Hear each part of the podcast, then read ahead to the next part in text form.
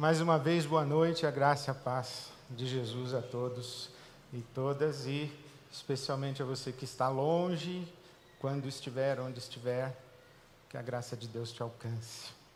Domingo passado tivemos uma experiência inusitada e extraordinária. Inusitada porque tivemos que cancelar a nossa celebração das 18 horas. Era o primeiro domingo, quando começaríamos no novo horário, e foi uma frustração, tanta gente se arrumando para vir para a celebração, eu já entusiasmado, choveu demais, muita chuva, inundou tudo aqui, e aí tivemos que cancelar a nossa celebração, foi um grande lamento.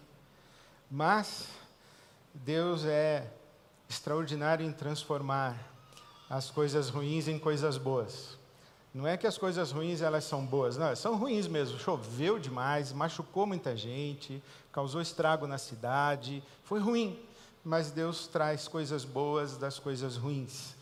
E no domingo à tarde nós tínhamos aqui o primeiro encontro da nova turma da classe de novos membros, que estava começando uma jornada para se preparar tanto para o batismo quanto para chegar na IBAB, vindas esses irmãos e irmãs de outras comunidades. O que, que fizeram? Não teve aula, não teve encontro tiveram que pegar rodo, limpar o nosso auditório.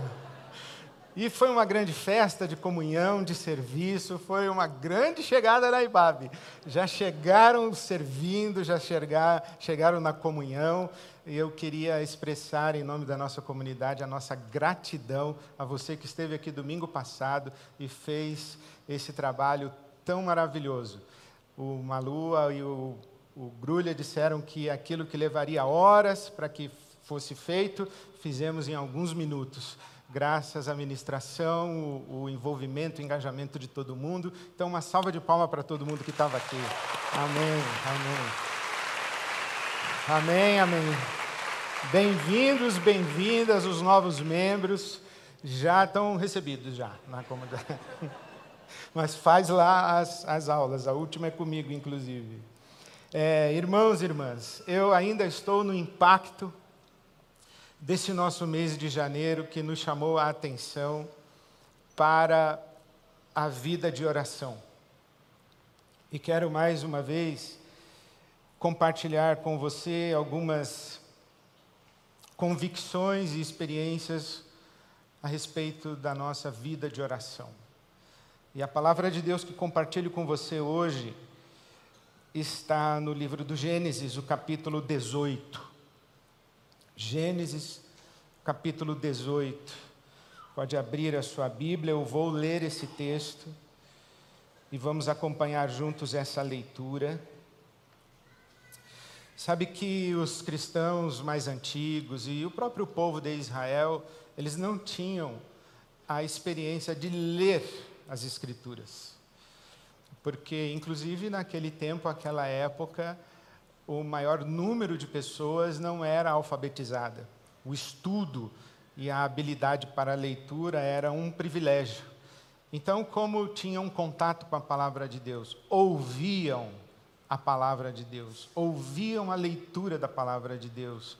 E isso é algo muito importante e a palavra de Deus é o que vamos ler agora. Gênesis 18, eu começo a ler no verso 16.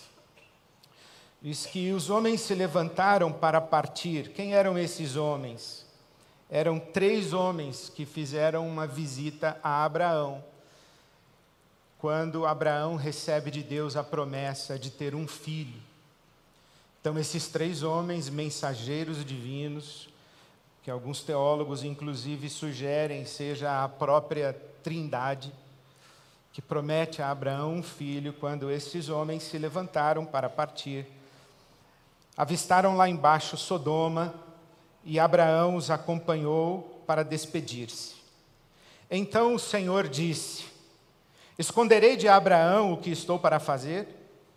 Abraão será o pai de uma nação grande e poderosa e por meio de todas as nações da terra ser, e por meio dele todas as nações da terra serão abençoadas. Pois eu o escolhi para que ordene aos seus filhos e aos seus descendentes que se conservem no caminho do Senhor, fazendo o que é justo e direito, para que o Senhor faça vir a Abraão o que lhe prometeu. Disse-lhe, pois, o Senhor: As acusações contra Sodoma e Gomorra são tantas, e o seu pecado é tão grave, que descerei para ver o que eles têm feito, se o que eles têm feito corresponde ao que tenho ouvido, senão eu saberei. Os homens partiram dali e foram para Sodoma, mas Abraão permaneceu diante do Senhor. Abraão aproximou-se do Senhor e disse: Exterminarás o justo com o ímpio? E se houver cinquenta justos na cidade, ainda destruirás? E não pouparás o lugar por amor aos cinquenta justos que nele estão? Longe de ti fazer tal coisa, matar o justo com o ímpio, tratando o justo e o ímpio da mesma maneira. Longe de ti, não agirá com justiça o juiz de toda a terra? Respondeu o Senhor: se eu encontrar cinquenta justos em Sodoma, pouparei a cidade toda por amor a eles. Mas Abraão tornou a falar. Sei que já fui muito ousado, ao ponto de falar ao Senhor, eu que não passo de pó e cinza. Ainda assim pergunto: e se faltarem cinco para completar os cinquenta justos, destruirás a cidade por causa dos cinco? Disse ele: Se encontrar ali quarenta e cinco, não a destruirei. E se encontrares apenas quarenta? insistiu Abraão. Ele respondeu: Por amor aos quarenta, não a destruirei. Então continuou ele: Não te ires, Senhor, mas permite-me falar. E se apenas trinta forem encontrados ali? E ele respondeu: Se encontrar trinta, não a destruirei. Prosseguiu Abraão. Agora que já fui tão ousado falando ao Senhor, pergunto: e se apenas vinte forem encontrados ali? Ele respondeu: por amor aos vinte, não a destruirei. Então Abraão disse ainda: Não te ires, Senhor, mas permite-me falar só mais uma vez. E se apenas dez forem encontrados? Ele respondeu: Por amor aos dez, não a destruirei. Tendo acabado de falar com Abraão, o Senhor partiu e Abraão voltou para casa. Oremos juntos. Deus nosso Pai, a tua palavra está diante de nós. E em nome de Jesus, nós pedimos que assim como Abraão ouviu a tua voz, como o Senhor falou com Abraão, e Abraão falou com o Senhor, dá-nos esse maravilhoso e indescritível privilégio de conversar contigo agora. Em Cristo Jesus nós oramos. Amém.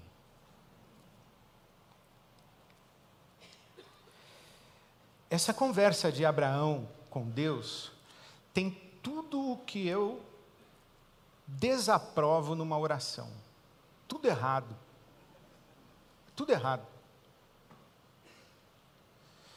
Se eu estivesse num react desses que o pessoal fica vendo um vídeo e comentando, eu estaria já balançando a minha cabeça em tom de desaprovação e pensando: quem é esse cara que está falando assim com Deus?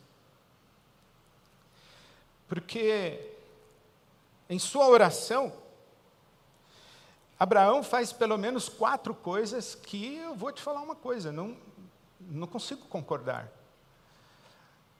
São passíveis da minha crítica. Primeiro que Abraão, ele sai do seu lugar e da sua condição de criatura. Ele sai da sua condição de criatura. E ele sabe disso. Ele diz assim: eu estou sendo muito ousado em falar contigo, eu que não passo de pó e cinza. Névoa de nada, poeira de nada, pó e cinza. Eu que não passo de pó e cinza, me atrevo a falar contigo. Ora, você não é pó e cinza, fique aí. Você está diante do Deus Altíssimo, Criador dos céus e da terra. Então ele sai do seu lugar de criatura. E sair do lugar de criatura é algo que está incrustado no coração humano na forma que conhecemos o que chamamos de pecado original. O pecado original é justamente isso. O Gênesis, esse livro que acabamos de ler, no capítulo 3, nos dá conta de que o grande pecado de Eva e Adão foi justamente pretender ser igual a Deus. Sair da condição de pó e cinza, ainda que um pó e cinza soprado pelo divino, mas sair da condição de pó e cinza e ser igual a Deus. Esse foi o grande pecado. Olharam para a árvore do conhecimento do bem e do mal, viram que o fruto era, era belo, era atraente aos olhos, era cativante à vista, era aparentemente saboroso, era, era tentador ao paladar, e era também um caminho para que eles se tornassem iguais a Deus. Abraão está dizendo: Eu que sou pó e cinza, vou aí falar contigo. Então Abraão sai do seu lugar de criatura e ousa apresentar-se diante do Deus Altíssimo, falando com ele. Não bastasse isso, Abraão paga lição de moral para Deus. Ele diz: O Senhor não é o juiz de toda a terra? Não é justo? Como é que o Senhor vai destruir o ímpio e juntamente com ele os justos? Como é que o Senhor vai tratar os justos e os ímpios da mesma maneira? Jesus diz no seu Sermão do Monte, em Mateus capítulo 5, que Deus trata os bons e os maus com bondade. Até aí tudo bem. Deus faz chover sobre bons e maus, faz o sol se levantar sobre bons e maus. Mas aqui, Deus está dizendo a Abraão que vai fazer juízo, que vai destruir, ele não vai fazer o sol nascer. Ele não vai fazer a chuva regar a terra, ele vai destruir Sodoma e Gomorra. E Abraão diz assim: Mas o senhor não é justo? Onde está a justiça? Os inocentes serão penalizados e castigados? O Senhor não é o juiz de toda a terra? Longe de ti, hein, fazer um negócio desse. Como se Deus falasse: Ah, é mesmo, estou lembrando que eu sou justo, não posso fazer isso. Abraão ainda tenta expressar uma ética maior do que a ética divina. Não bastasse isso, Abraão, na verdade, está tentando fazer Deus mudar de ideia. Porque Deus vem e diz assim: Eu vou destruir isso aí. Porque o pecado desse povo já passou do limite, já é insuportável, é intolerável. É intolerável que eu não faça nada. Justamente o profeta Abacuque diz que Deus é puro de olhos e não pode contemplar o mal passivamente. Então Deus diz assim: Eu vou destruir. O Abraão diz: Olha, pensa mais. Será que essa é uma boa ideia? O Senhor destruir todo mundo? O Senhor destruir o justo e o ímpio? Não é melhor o Senhor pensar melhor? Abraão tenta fazer Deus mudar de ideia. E não somente tenta fazer Deus mudar de ideia, mas ele vai esticando o elástico. É um pós, ele sai do lugar de criatura, paga a lição de moral para Deus, fica argumentando para Deus mudar de ideia e vai puxando o elástico. 50, 45, 40, 30, 20, 10. Eu acho que chegou no 10 ele falou: agora chega, não tem nem cara mais para puxar esse elástico, isso aqui vai arrebentar e vai vir na minha cara. E se eu tivesse num react, eu, eu estaria olhando aquilo. Eu ia falar assim: quem é esse cara?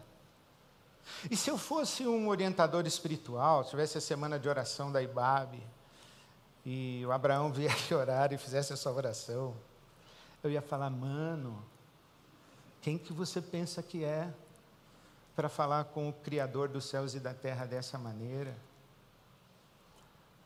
Você nunca leu o apóstolo Paulo dizendo que a criatura não pode questionar o Criador? Quem é você, criatura, para questionar o Criador? Coloque-se no seu lugar. Quem você pensa que é? E mais, você acha que, que a sua ideia é melhor que a de Deus? Você quer ser mais justo que Deus e ainda quer fazer ele mudar de ideia? Você não leu a Bíblia Sagrada dizendo que os caminhos do Senhor são inescrutáveis e que ninguém pode ser conselheiro de Deus? Quem tem a mente do Senhor, quem, quem tem o conhecimento de Deus, quem tem toda a inteligência de Deus, quem tem toda a sabedoria de Deus, quem tem todo o discernimento de Deus, você quer fazer Deus mudar de ideia, você acha que a sua ideia é melhor do que a ideia de Deus? Se enxerga. E você quer ser mais justo que Deus? Ou como diz, você quer ser mais Caxias que o Duque? Você é um sujeito que só diz aí da boca para fora que é pó e cinza, mas no fundo você se acha muito.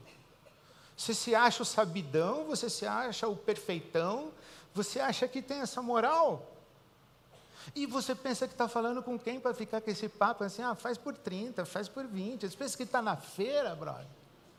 Mano, você está falando com Deus. Eu não sei como Abraão faria, mas tem um problema nessa conversa aqui que eu estou tendo com ele. Um anjo, porque o anjo está fazendo o react do, do meu aconselhamento com Abraão. Aí o anjo não aguenta e vem falar comigo. Ele diz assim: Ed, você chamou Abraão de mano. Ele é o pai da fé. Ele é o pai da fé.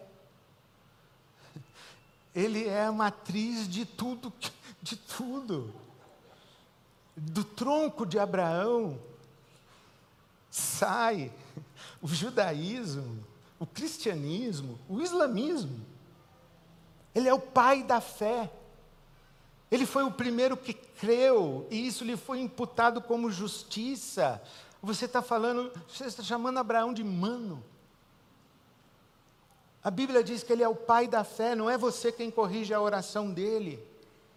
Não é você quem ensina Abraão a orar. Presta atenção na maneira que ele orou e presta atenção nessa conversa. Agora, tem um segundo problema na minha fala, na minha crítica, no meu incômodo com a oração de Abraão.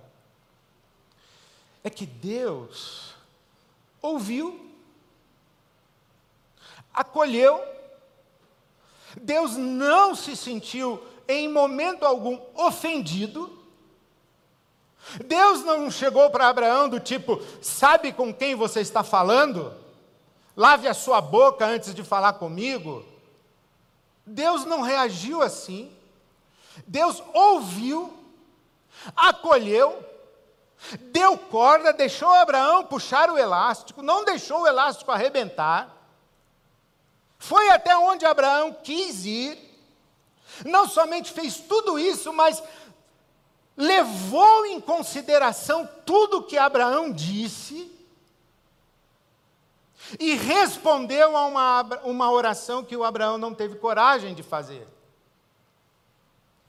E você encontra isso em Gênesis, capítulo 19, versículo 29 quando Deus arrasou as cidades da planície, Sodoma e Gomorra, quando Deus arrasou, lembrou-se de Abraão e tirou Ló do meio da catástrofe que destruiu as cidades onde Ló vivia. Quem é Ló? Sobrinho de Abraão. Ah, Agora entendi. Aquela conversa toda, se tiver 50, se tiver 45, se tiver 40, 30. Abraão, seria o caso de que, no fundo, no fundo, você estava era preocupado com seu sobrinho, que morava lá naquela cidade? Bom, não quero discutir isso. É Abraão, é o pai da fé. O anjo não vai me repreender por isso, não mas que Abraão estava preocupado com seu sobrinho Ló, está claro. Deus não encontrou dez justos naquela cidade. destruiu a cidade, mas antes de destruir a cidade, lembrou da conversa que tivera com Abraão, lembrou-se de Abraão, tirou o sobrinho da cidade e executou o juízo sobre a cidade, mas poupou o sobrinho de Abraão. Por que poupou o sobrinho de Abraão, Ló? Por causa de Ló? Porque Ló era um homem justo? Não sabemos, mas o que sabemos é que a Bíblia diz que Deus poupou a vida de Ló por causa de Abraão. Por causa da oração de Abraão. Por causa dessa conversa de Abraão, em que ele, sendo pó e cinza, sai do seu lugar de criatura, vai conversar com Deus, apela para a justiça de Deus arrazoa com Deus, debate com Deus, conversa com Deus e estica o elástico ao máximo. E Deus, sabe aquele ditado que diz que para bom entendedor, pingo é letra? Que para quem entende bem, basta meia palavra, então Deus entende absoluta e perfeitamente. Enquanto Abraão fala, Deus está olhando o coração de Abraão, e lá dentro do coração de Abraão está escrito bem grande: Ló e Deus está ouvindo. Então, eu volto para minha casa, sento de novo e digo para mim mesmo: e aí? E as suas críticas à oração de Abraão? E as suas críticas a Abraão? E suas críticas à conversa de Abraão com Deus? E agora, o que, que você vai fazer nas suas orações? Ah, eu vou mudar o jeito de orar. Ah, bom, aprendeu? Aprendi algumas coisas, então veja se você concorda ou se é útil para você o que eu aprendi. A primeira coisa que eu aprendi é que a oração é uma conversa de peito aberto com Deus, em que a gente fala tudo o que a gente quer falar em que a gente se atreve a falar com Deus, porque no fundo aqui, eu olhando, aí continua a minha crítica, Deus que me perdoe. É, eu olhando, eu acho assim que essa é uma oração quase que egoísta, sabe? Deus está exercendo juízo, criando um, um, paradigma histórico sobre como Deus se relaciona com a sua criação, ensinando sobre a sua justiça, ensinando sobre limite de pecado, ensinando sobre sustentabilidade de uma estrutura social, ensinando um monte de coisa e o Abraão preocupado com o sobrinho. Aí eu aprendo que é isso mesmo. E oração é isso, é a gente poder falar para Deus aquilo que está no nosso coração. E se o que está no nosso coração é o sobrinho, a oração é sobre o sobrinho. A oração é um derramar do coração na presença de Deus, onde a gente coloca tudo o que a gente tem. Se, se o que a gente tem no coração é raiva, é raiva. Se o que a gente tem no coração é gratidão, é gratidão. Se o que a gente tem no coração é ansiedade, é ansiedade. Se é medo, é medo. E se a gente está inquieto, incomodado com Deus, e se a gente não está entendendo o que Deus está fazendo, a gente diz assim: Deus, por que o Senhor está demorando? Deus, por que o Senhor não veio? Deus, a gente fala. Não somos nós quem devemos compreender quem é Deus. É Deus quem nos compreende, quem nos acolhe. Não são os nossos filhos que precisam compreender quem somos nós, os pais. Nós somos os adultos da sala. Nós os compreendemos. Nós relevamos o que eles fazemos. Nós somos suficientemente fortes para que eles desabafem conosco, que eles digam, eu te odeio, e batam a porta, e a gente continua amando. E na hora em que eles batem a porta dizendo, eu te odeio, eu vou para a casa do meu pai, uma lágrima escorre dos nossos olhos. Nós somos pais.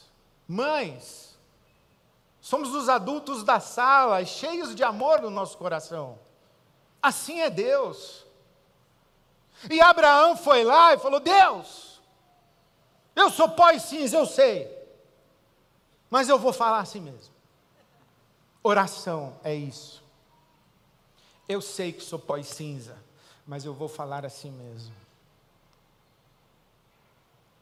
E Deus vai ouvir a sua oração e vai dizer: Ed, fale. O que te preocupa? Por que está assim? O que você sente? Isso, grita, bate na almofada, vai, desabafa, chora. Pode, fala alto. Eu te amo. Jamais vou fechar os meus ouvidos ao seu clamor. Jamais vou deixar de te ouvir. Jamais vou desdenhar da sua dor. Pensa o seguinte: você já viu uma criança que o carrinho dela quebrou, ela abre um choro que parece que acabou o mundo? E você olha, e o sujeito que não é bom, sensível, ele diz assim: é só um carrinho. Não, é tudo para aquela criança, é o carrinho dela. Eu penso que Deus, de vez em quando, ele, ele fica olhando a gente chorando o nosso carrinho. E ele fala: Filho, vem cá, o papai conserta esse carrinho, vem cá. Pega a gente no colo, chora mesmo, desabafa. A culpa foi sua. E Deus fala: Foi, foi. E aí você, você vai derramando seu coração na presença de Deus, é o Salmo 62. Confia em Deus, confia na bondade de Deus, derrame o seu coração. Sabe que eu penso que não tem oração errada. Sempre digo isso: a oração errada é aquela que não é feita. Existem orações infantis, existem orações atrevidas, existem orações que a gente não diz amém. A gente não diz amém para algumas orações. Por exemplo, você lê o Salmo 137. O salmista, ele está furioso com o povo da Babilônia que tinha destruído Jerusalém. E aí ele diz: Babilônia maldita, bem-aventurado aquele pegar suas criancinhas pelo pé e bater a cabeça delas na rocha. Aí você ouve aquilo você fala: Meu Deus, digo amém não. Não digo amém não. Então tem oração, mas é oração e Deus sabe o que fazer com essas orações. Ele diz: Eu te amo. Eu vou fazer para você tudo quanto o amor pode fazer e quer fazer. Fale comigo. A pior coisa é que nós não falamos com Deus. Imagina se Abraão não fala com Deus. Deus diz assim: Eu vou destruir Sodoma e Gomorra. Abraão fala: Ai, meu sobrinho. Mas é Deus mesmo, né? Tá, se ele quer fazer, ele que faz, tá, mas que Deus, hein, que vai destruir o meu sobrinho junto. Aí ele vira as costas para Deus. Não, oração é falar com Deus tudo que a gente quer falar para Deus. E Deus vai acolher a nossa oração. Porque a oração, uma segunda coisa que eu aprendo, é a maneira como Deus nos deixa participar do que Ele está fazendo no mundo, sem abrir mão da Sua soberania divina. O juízo sobre Sodoma e Gomorra é prerrogativa de Deus, não é de Abraão. A régua de justiça para exercer juízo sobre Sodoma e Gomorra é prerrogativa de Deus, não é de Abraão. Aquilo que Deus vai fazer e Ele determinou fazer, Ele vai fazer, não disse o profeta, agindo eu, quem impedirá? Deus tudo pode. Então ele vai fazer. Mas ele não quer fazer sozinho. Por isso que o texto começa a Deus dizendo assim: Ocultarei de Abraão aquilo que vou fazer. Eu vou compartilhar com ele. Eu vou contar para ele. Quem começou essa conversa aqui não foi Abraão, foi Deus. Foi Deus quem chamou Abraão e disse: Eu vou te contar uma coisa que eu estou pensando em fazer. É, só veio me contar, comunicar? Ou eu faço parte disso aí? Lembre-se que quando o anjo foi a Maria e disse: Bem-aventurada é você, no seu ventre vai nascer uma criança que será chamada Emanuel, Deus conosco e você vai conceber por obra e graça do Espírito Santo. Não foi uma invasão, foi praticamente um pedido de permissão. Porque Maria diz: Faça-se comigo conforme a tua vontade. Maria dá boas-vindas à participação, à presença, à intervenção de Deus em sua vida. Deus quer fazer, mas Ele não vai atropelar você para fazer.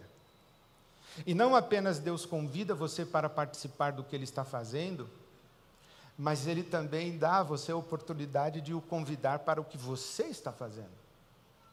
É oração. Dallas Willard diz que a oração é uma conversa que temos com Deus a respeito daquilo que estamos fazendo juntos. O que ocupa você nesses dias agora? O que gera em você medo, angústia, ansiedade, raiva, indignação? Você está pretendendo fazer o que essa semana? Você já trouxe Deus para esse o que fazer? Você já chamou Deus para participar na sua oração? Se todas as nossas orações fossem respondidas com sim, Deus teria aberto mão da sua soberania e nós estaríamos governando o mundo, a história, o universo. E o campeonato baiano terminaria empatado. Mas se nenhuma das nossas orações Deus dissesse a elas sim, a nossa liberdade, a nossa dignidade, a nossa autonomia, seria uma mentira. Deus estaria brincando conosco. Mateus capítulo 24, versículo 10 é muito interessante e muito importante. Jesus diz que Jerusalém será destruída, que não ficará pedra sobre pedra e que o dia terrível aconteceria. E então Jesus diz assim: orem para que esse dia não caia no inverno e nem no sábado. Ó, oh, Mateus 24, 10. Orem para que esse dia não caia no inverno e nem no sábado. Porque a cidade em destruição, invasão do exército romano na cidade de Jerusalém, sangue para tudo que é lado, tudo sendo destruído, derrubado, fuga da cidade, o pessoal correndo, fugindo, fugindo. Imagina no inverno, neve, Imagina, sábado, que não pode fugir, não pode correr. É sábado. Então Jesus diz assim: orem para que não aconteça, nem no inverno e nem no sábado. O que Deus vai fazer, Ele vai fazer, Ele vai julgar Jerusalém. Mas orem para que quando Ele julgar Jerusalém, Ele se lembre de vocês. Ore. Agora, outra coisa que eu aprendo sobre oração é que Deus está muito aberto para receber as nossas orações egoístas. Olha, eu vou te falar, eu tenho muita dificuldade com isso. Eu já falei aqui várias vezes, gente que ora para não chover no dia do casamento da filha. Eu falo, não, Eu tenho dificuldade. Festa de 15 anos da filha. Em nome de Jesus, não vai chover.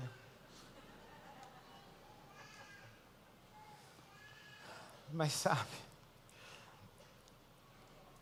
Spurgeon foi chamado o príncipe dos pregadores. Ele disse assim: não, ah, perdão, Martinho Lutero. Martinho Lutero, reformador, disse assim: se você não pode orar como deve, você deve orar como pode. Ah, eu não consigo fazer uma oração adulta, madura, altruísta, abnegada. Não, não consigo orar como devo. Ah, então devo orar como consigo. Porque Deus está pronto para receber as nossas orações. É como se Deus estivesse olhando e dizendo assim: Ah, Abraão, você está preocupado com Ló? Estou entendendo, filho, estou entendendo, eu vou cuidar disso. Não vou deixar de fazer o que eu estou fazendo não vou alterar os meus planos. Eu fico pensando se, ai Deus que me ajude, esse sermão está difícil. Deus planejou uma chuva assim para o pessoal lá, os lavradores. A terra precisa de chuva. E a mulher me marca o casamento da filha justo no lugar que precisa chover. E aí vai orar para não chover. Eu acho que Deus ouve aquela mulher e fala assim: ai, dona, que trabalho a senhora me dá, hein, filha? Tá bom, vai, chove tudo aí, uma nuvem em cima do sítio. Acabou o casamento? Tá, tira a nuvem. Aí, tá. aí as pessoas vêm assim, pastor, o senhor não acredita. Assim que acabou a festa, desabou mó temporal. Eu falo, acredito. acredito. Acredito em cada coisa. Acredito em cada coisa. Quando a gente fica muito preocupado, que nem eu estava, Ei, você pensa que ele está falando? Você vai falar assim com Deus? Você quer ser mais justo que Deus? Você quer não sei o que lá? Você acha que você quer fazer Deus mudar de ideia? Se o meu filho estiver doente numa UTI, eu vou falar com Deus assim: ó oh, Deus, se o senhor quiser levar esse menino aí, muda de ideia. Essa é a minha oração. Eu vou dizer o quê? Todavia seja feita a tua vontade. Eu vou dizer isso, mas olha, precisa ter muita fé. Muita, mas é isso que a Bíblia diz, né? Mas eu falo na minha oração o que eu quero. Porque senão não é oração, é discurso elaborado. Senão não é oração, senão não é derramar o coração. Senão não é verdadeiro. Senão é discurso politicamente correto, religiosamente correto, teologicamente correto. Ah, eu não vou orar para Deus me dar um emprego porque está cheio de desempregado em São Paulo. Falo, ah, e daí? Eles que orem também, porque eu vou orar pelo meu. Ah, tem tanta gente nesse hospital, eu vou pedir para Deus salvar só o meu filho. Falou, eu não sei, é o Ló. O meu filho ali é o Ló. Eu vou pedir pelo meu filho. Ah, eu vou pedir para Deus proteger o meu marido que vai viajar, tem tanta gente no mundo passando dificuldade. Falei, é, o meu marido é meu marido. Deus está pronto para receber as nossas orações. Deus está pronto para nós falarmos com Ele, derramarmos o nosso coração e Ele acolher a nossa oração. E eu fico pensando que eu orei essa madrugada, falei algumas coisas para Deus. E porque eu estava meditando para falar tudo isso para vocês e compartilhar com vocês essa noite, muitas vezes na minha oração dessa madrugada eu disse: Senhor, lembra-te do fulano de tal. Lembra-te. Como se Deus sofresse amnésia, eu tivesse problema de memória. Mas o que eu estou dizendo, Senhor, o que o Senhor está fazendo? Lembra ali, lembra ali, lembra ali.